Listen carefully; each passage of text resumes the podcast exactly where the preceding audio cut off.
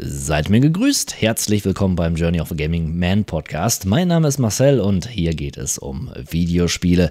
In dieser Episode reden wir über Days Gone, reden wir über den zweiten DLC von Assassin's Creed Valhalla namens Belagerung von Paris und wir reden über meine neu gewonnene Leidenschaft zur Yakuza-Serie. There's a world of difference between what we see is. Journey of a Gaming Man. Staying alive, staying alive. Yeah. Days Gone habe ich zu Release auf der PlayStation 4 gespielt. Beziehungsweise ich habe dem Spiel, habe mit dem Spiel angefangen aber schon nach kurzer Zeit musste ich feststellen, das ist ein gutes Spiel. Doch die PlayStation 4 bringt nicht die Performance, die ich von diesem Spiel eigentlich erwartet habe. Denn zum einen gab es einige Ruckler, also FPS-Einbrüche, aber, und das hat mich noch am meisten gestört, es war einfach unfassbar laut in meinem Wohnzimmer. Ja, ein Helikopter ist abgehoben und äh, darum habe ich das Spiel erstmal pausiert. Jetzt, wo ich mich mit Twitch immer mehr beschäftige und habe auch meine Technik so ein bisschen geupgradet, bin da auch noch bei. Also bleibt immer schön dran. Yorkman ne? auf Twitch. Das lohnt sich da mal reinzuschauen. Ähm, habe ich das Spiel auf Twitch gestreamt und mit der PlayStation 5, die ich mir, die ich nur erworben hatte und muss sagen, es ist einfach großartig, meine Freunde. Ähm, wer Days Gone irgendwie nicht wirklich auf dem Schirm hat oder hatte, ist ja dieses Open World Zombie Spiel mit diesem, ja, mit dieser leichten Sons of Anarchy Attitüde, weil man ja so einen Biker-Typ spielt. Der ziemlich cool inszeniert ist, der ähm, sehr verschrobenen eigenen Charakter hat, der gut ausgearbeitet wird und irgendwie auch nachvollziehbar ist. Also ich mag ihn. Und er sucht halt seine Frau in dieser Apokalypse, die eigentlich tot ist. Eigentlich, weil ne, man weiß nicht, es kann sein, es kann nicht sein. Das ist immer so ein Mysterium und wird auch lange Zeit nicht gelüftet. Äh, und er sucht sie halt, aber eigentlich ne, weiß jeder, hm, tja, die Sarah, die ist wohl nicht mehr im Leben.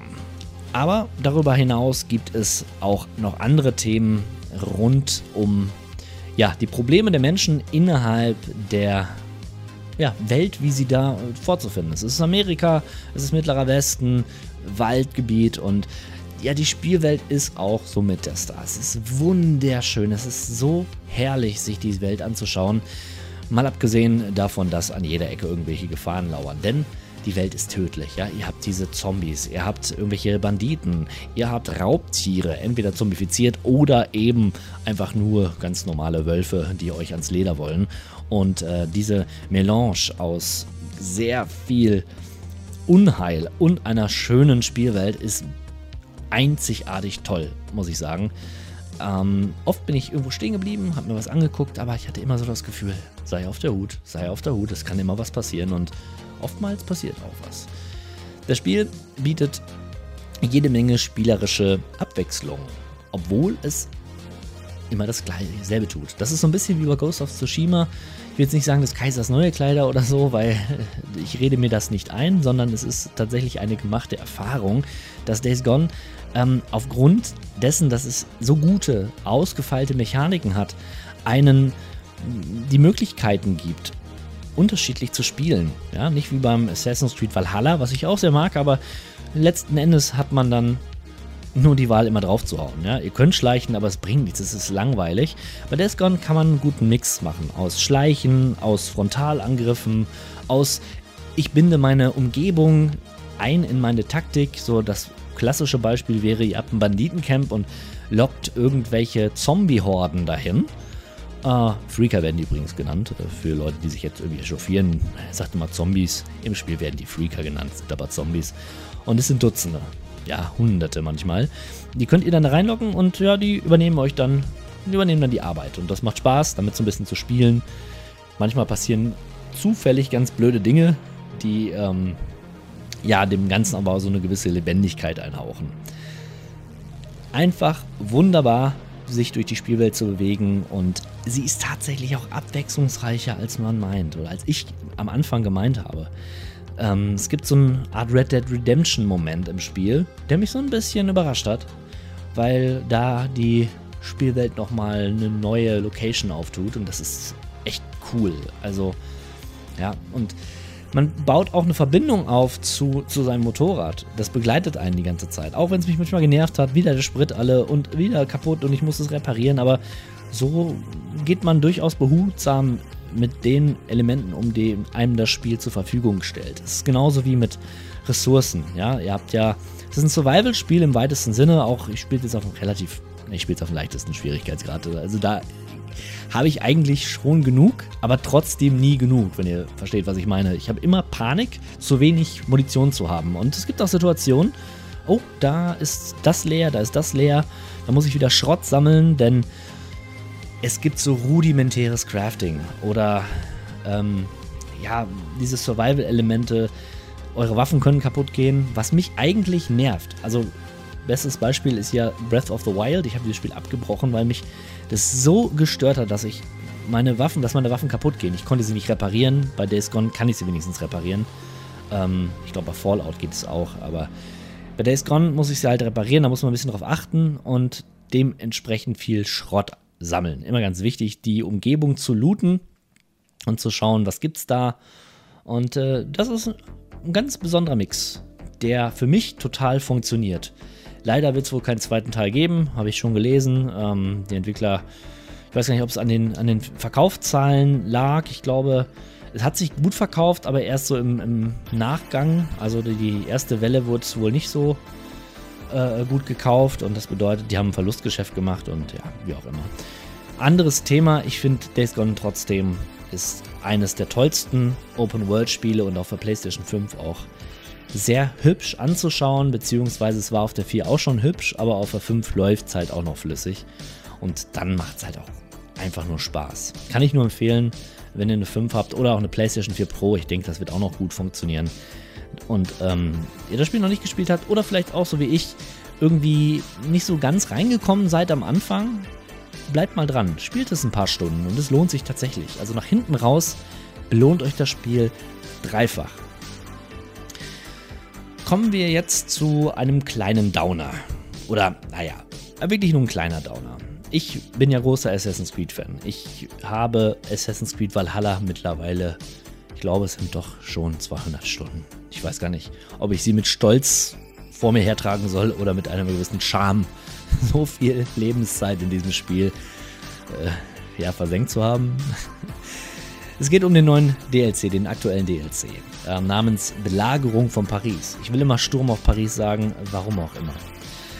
Ähm,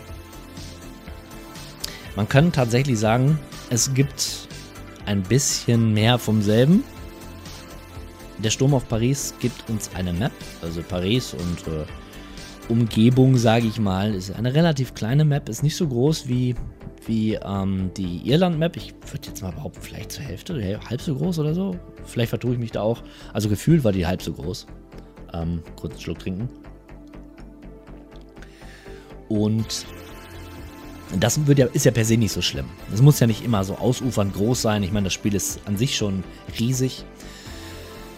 Aber Paris hatte halt einige Schauwerte, die jetzt aber auch nicht so eposant waren wie, wie beim Hauptspiel oder eben zuletzt der Irland-DLC. Ähm, ist vielleicht aber auch Geschmackssache, trotzdem immer noch ein sehr schickes Spiel. Und das muss man ja sagen, Assassin's Creed sieht einfach gut aus und damit brüstet es sich auch. Und ähm, ja, das kann ich auch wertschätzen, so auf einer, von der reinen Ästhetik her. Spielerisch ist es halt genau das, was wir immer tun. Wir laufen rum, wir ermorden irgendwelche Leute, wir sammeln irgendwelche Sachen. Wir haben ja neuerdings so eine Detektivsicht. Ja, das wird ja auch mal eingebaut. Und ähm, wir kommen nach Paris. Warum, wieso, weshalb, warum? Wir müssen dort jemanden unterstützen. Der steht da im Zwist mit einem König und das ist alles so ein bisschen. Bah, was ganz cool ist tatsächlich, ist, dass es da so eine kleine Geschichte rund um einen, ähm, wie soll man sagen, fast schon satanisch anmutenden Opferkult geht. Ich will jetzt nicht zu viel verraten und äh, satanisch ist es auch nur so im weitesten Sinne, aber es ist ganz schön brutal, tatsächlich, was da so passiert für, Assassin's Creed Verhältnisse. Das hat mich positiv überrascht tatsächlich. Also, ähm, ob ich es damit gerechnet hätte? Nein, nicht so. Ähm, es gibt auch Entscheidungen, die man fällen muss. Also es gibt einen Antagonisten, der wirklich es auch wert ist, so genannt zu werden. Also der bleibt im Gedächtnis. Und das ist, will schon was heißen. Das ist ein Charakter. Und das, ich glaube, das ist schon das, wenn ich jetzt darüber so nachdenke, und das ist schon so der Haupt, das Hauptargument, dieses, diesen DLC zu spielen. Weil der Charakter ist cool inszeniert. Er ist wirklich ein, ein, ein, ein Feindbild, auch wenn versucht wird, da so eine Graustufe reinzubringen. Ähm, weil er vielleicht, ja, nicht so wirklich von Grund aus verdorben ist. Aber trotzdem, ich hatte ganz klar äh, eine Linie, wie ich mit ihm zu verfahren habe und ihr könnt da entscheiden.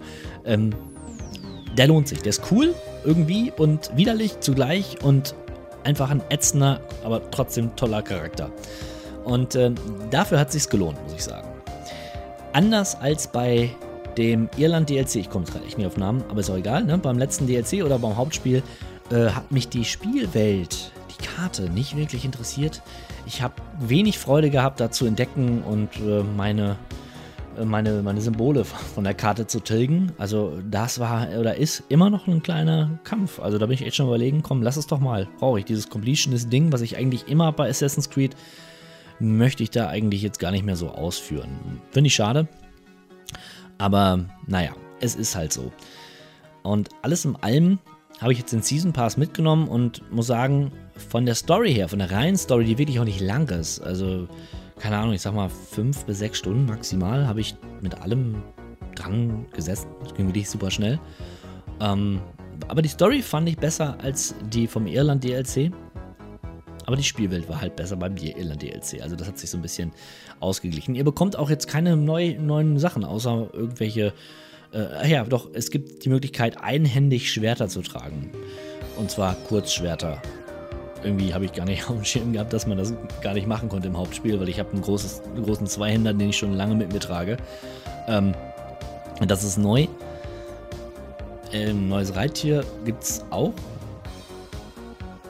Was ich jetzt nicht mehr so abrufbar habe. Also ihr seht, es ist nah an der Belanglosigkeit, was man so dabei bekommt. Außer dieser Charakter, vielleicht sogar noch der andere Charakter, der ja auch eigentlich so ein bisschen auf der Gegenseite steht, aber auch näher an euch dran ist. Ähm, auch nicht schlecht. Es gibt halt zwei Entscheidungen, die ihr treffen könnt, so gegen Ende des Spiels. Und äh, diese Charaktere, die fand ich zumindest in erinnerungswürdig. Und ähm, ja, was soll ich sagen? Es gibt wirklich wenig Neues. Eigentlich gar nichts. Klar könnt ihr wieder Klöster, zwei oder drei könnt ihr wieder einnehmen, aber auch das funktioniert genauso wie im Hauptspiel oder bei den Flussraubzügen. Ne? Ihr geht hin, ihr blast in euer Horn, eure Mannschaft kommt und ihr prügelt alles nieder und ihr raubt die Schätze. Fertig.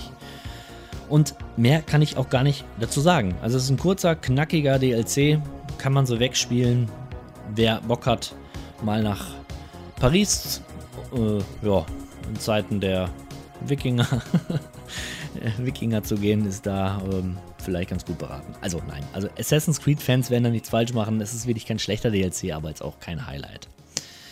Ja, was für mich ein absolutes Highlight war und ist. Ich habe mit der Yakuza-Serie tatsächlich nicht so gute Erfahrungen gemacht. Immer wieder gehört, und auch mal selbst Hand angelegt an diverse Teile. Ich kann mich an Yakuza Zero erinnern und äh, an Yakuza 4, den ich versucht habe, eine Chance zu geben. Judgment übrigens auch, ist ja so ein, ne, kein Spin-off oder so, so eine, ne? eine Reihe im selben Universum.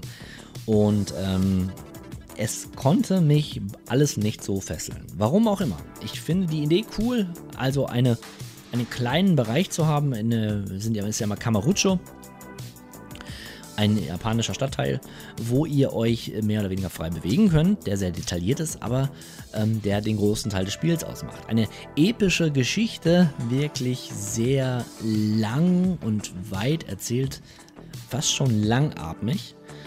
Ähm, ein Epos, ein Yakuza-Mafia-Epos, das ähm, also jeder Teil an den Tag legt. Also sehr ausschweifende Geschichte. Und Ich hatte auch Bock drauf, aber es hat mich nicht gepackt. Weder Zero noch, noch 4 noch, noch ähm, Judgment bin ich irgendwie nie so reingekommen.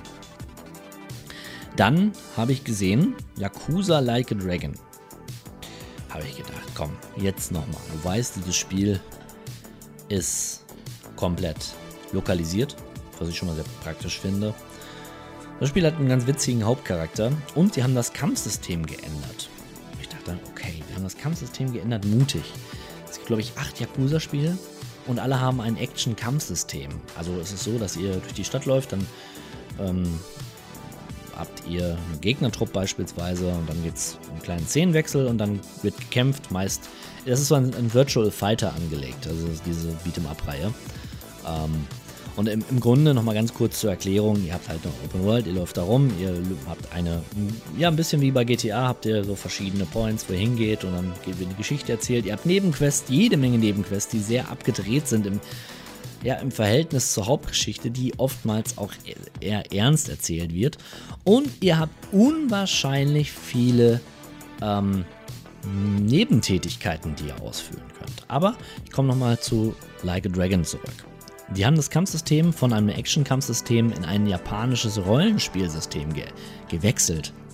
Ah, das fand ich sehr mutig und dachte, okay, entweder geht das grandios in die Hose oder aber es ist super. Und kleines Foreshadowing, es ist fantastisch. Yakuza Like a Dragon, ich möchte nicht zu viel spoilern, aber wir spielen Ichiban. Ichiban ist ein, ein junger Mann, der sehr früh in die Kreise der Yakuza gekommen ist. Ein Waisenkind, beziehungsweise, ja doch, ein Waisenkind, welches von Prostitu welcher von Prostituierten aufgezogen wurde und dann von einem Patriarchen, einem, äh, in, der, in, der, italienischen Mafia sagt man Don oder ein Pate, ähm, ja, da ist der Patriarch aufgenommen wurde und so ist er mit den Geflogenheiten der Yakuza schon früh sozialisiert worden.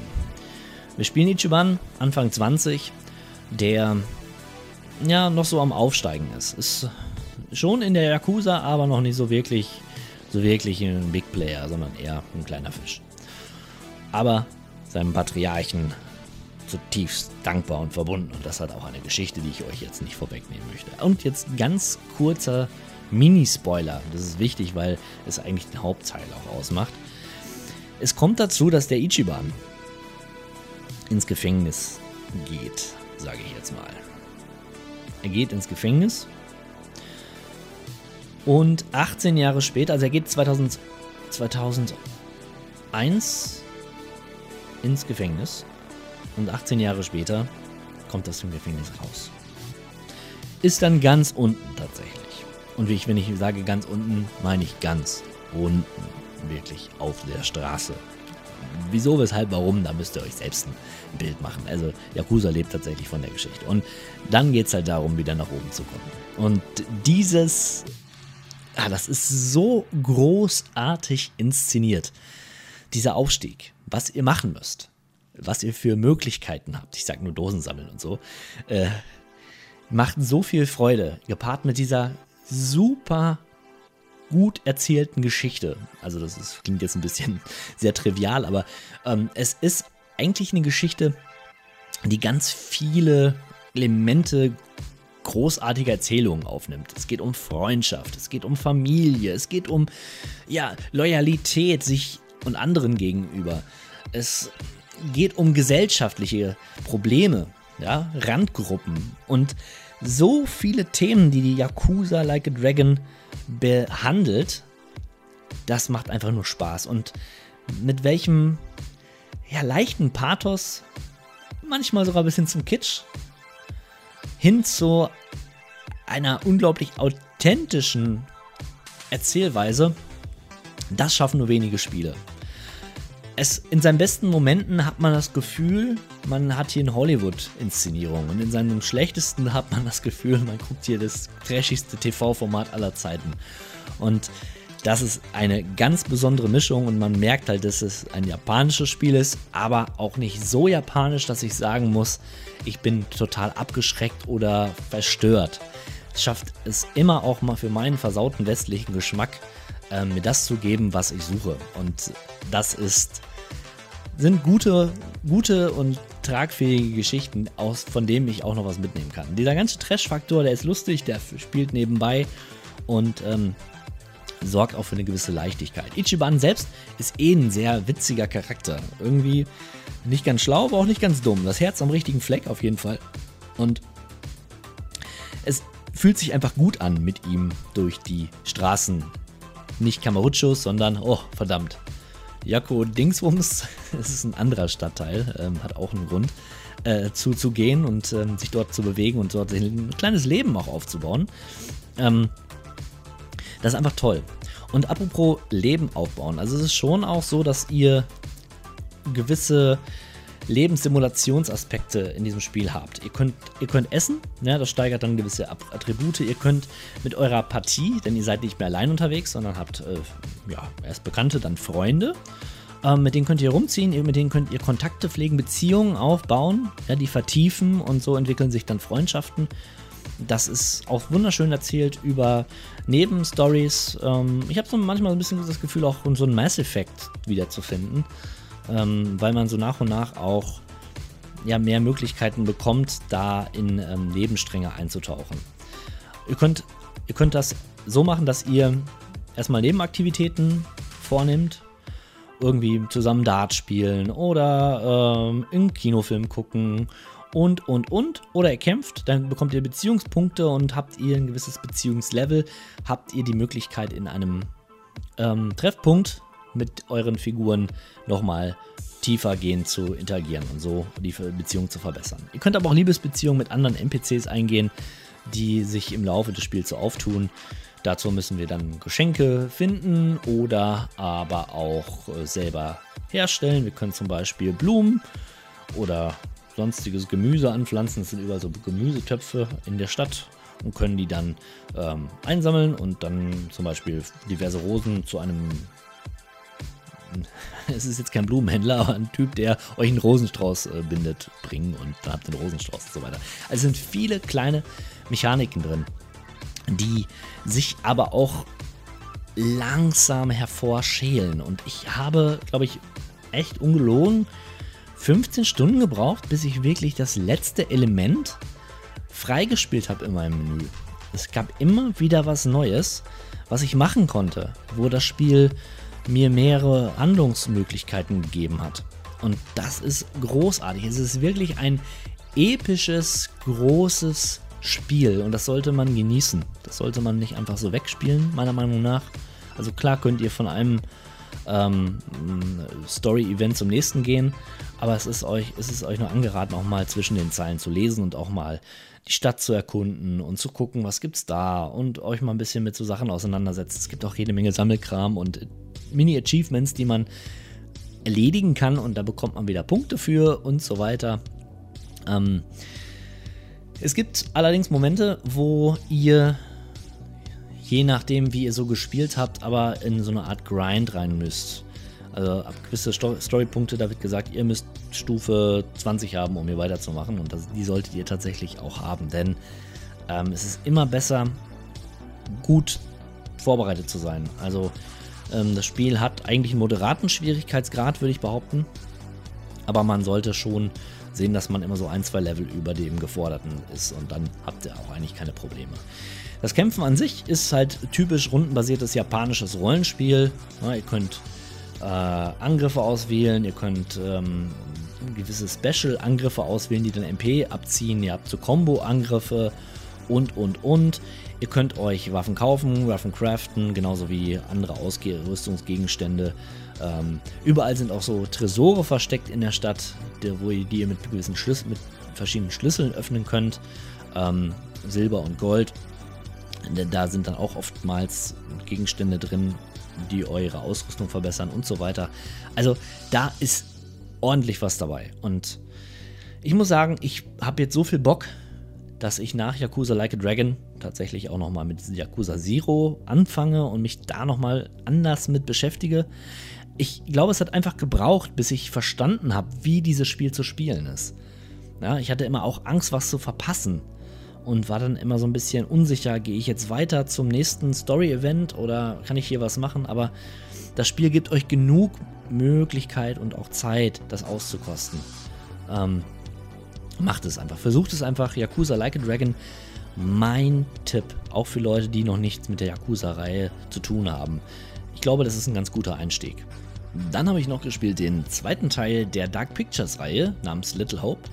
Das ist ja das äh, Supermassive Games, heißt der Entwickler, und die haben ja mit Until Dawn damals einen ganz guten Horror-Ableger ins Feld geführt. Also diese Adventure, Schrägstrich Quicktime-Spiele, die liegen mir. Ne? Also Until Dawn war cool, ähm, ich mochte Beyond Two Souls von David Cage und äh, auch der erste Teil von ähm, der Dark Picture-Reihe Man of Medan hat mir hm, okay gefallen, sage ich mal. Ist jetzt kein Highlight gewesen, ging ja um so ein altes Schiff, wo paranormale Phänomene vorgegangen sind.